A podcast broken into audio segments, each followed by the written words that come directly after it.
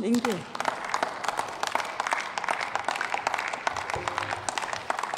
Vielen Dank, Frau Präsidentin, sehr geehrte Damen und Herren. Ich habe es bei Ihrer Rede gehört, Herr Lauterbach. Sie sprechen tatsächlich von einer Revolution. Ich finde es schon spannend, wenn die Union innerhalb von zwei Tagen einen Entschließungsantrag schafft, der Sie in Ihrer Revolution links überholt. Entweder mein politischer Kompass ist völlig verdorben oder das wäre ein ganz, ganz sanftes Reformchen, was Sie hier durchsetzen wollen. Warum?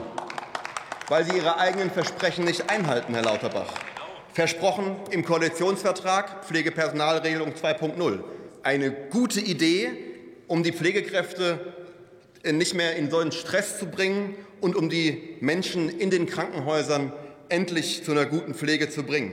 Erdacht und erprobt von Verdi, DKG und Pflegerat. Und das wird mit diesem Gesetz von Ihnen eben nicht eingeführt. Sie verschieben die genaue Umsetzung einer Personalbemessung ins Ministerium, und die verdient in dem Bereich, entschuldigen Sie, Kollege Franke, halt kein wirkliches Vertrauen. Sie selbst haben gesagt, dass die PPR 2.0 eben nicht gewollt ist. Und ich gebe Ihnen noch eine Möglichkeit. Sie haben noch heute die Möglichkeit, unserem Antrag zuzustimmen, der die Umsetzung der Pflegepersonalregelung 2.0 genau einfordert. Wenn Sie dem heute zustimmen, dann kann ich Ihnen Glauben schenken. Ansonsten glaube ich Ihnen eben nicht, dass die Pflegepersonalregelung 2.0 eingeführt ist. Und noch absurder ist es, dass die Umsetzung unter dem Vorbehalt des Finanzministers steht. Sie reden von Revolution und Lindner ist der Steuermann. Ist doch lächerlich, liebe Koalition. Das ist doch wirklich lächerlich.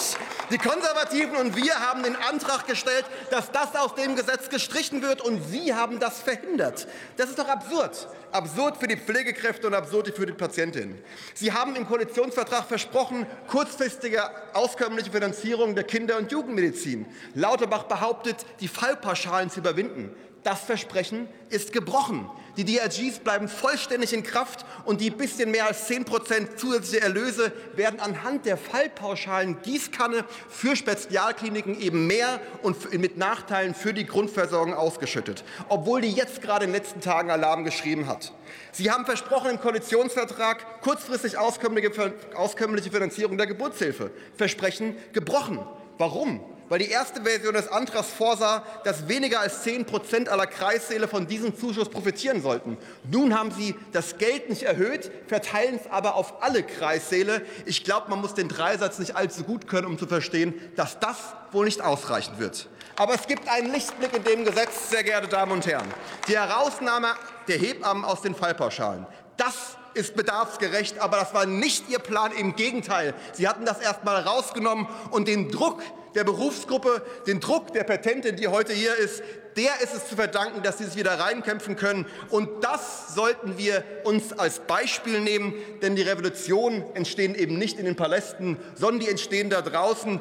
Wenn die anderen Berufsgruppen auch wirklich den Druck aufbauen, dann wird es für Folgen haben für alle Berufsgruppen, wenn wir die Fallpauschalen, wenn wir die Berufsgruppen aus den Fallpauschalen rausnehmen. Ich komme zum Schluss.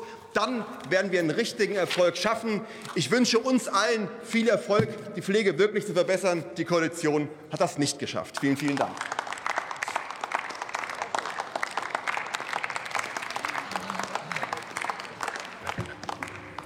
Für die SPD-Fraktion hat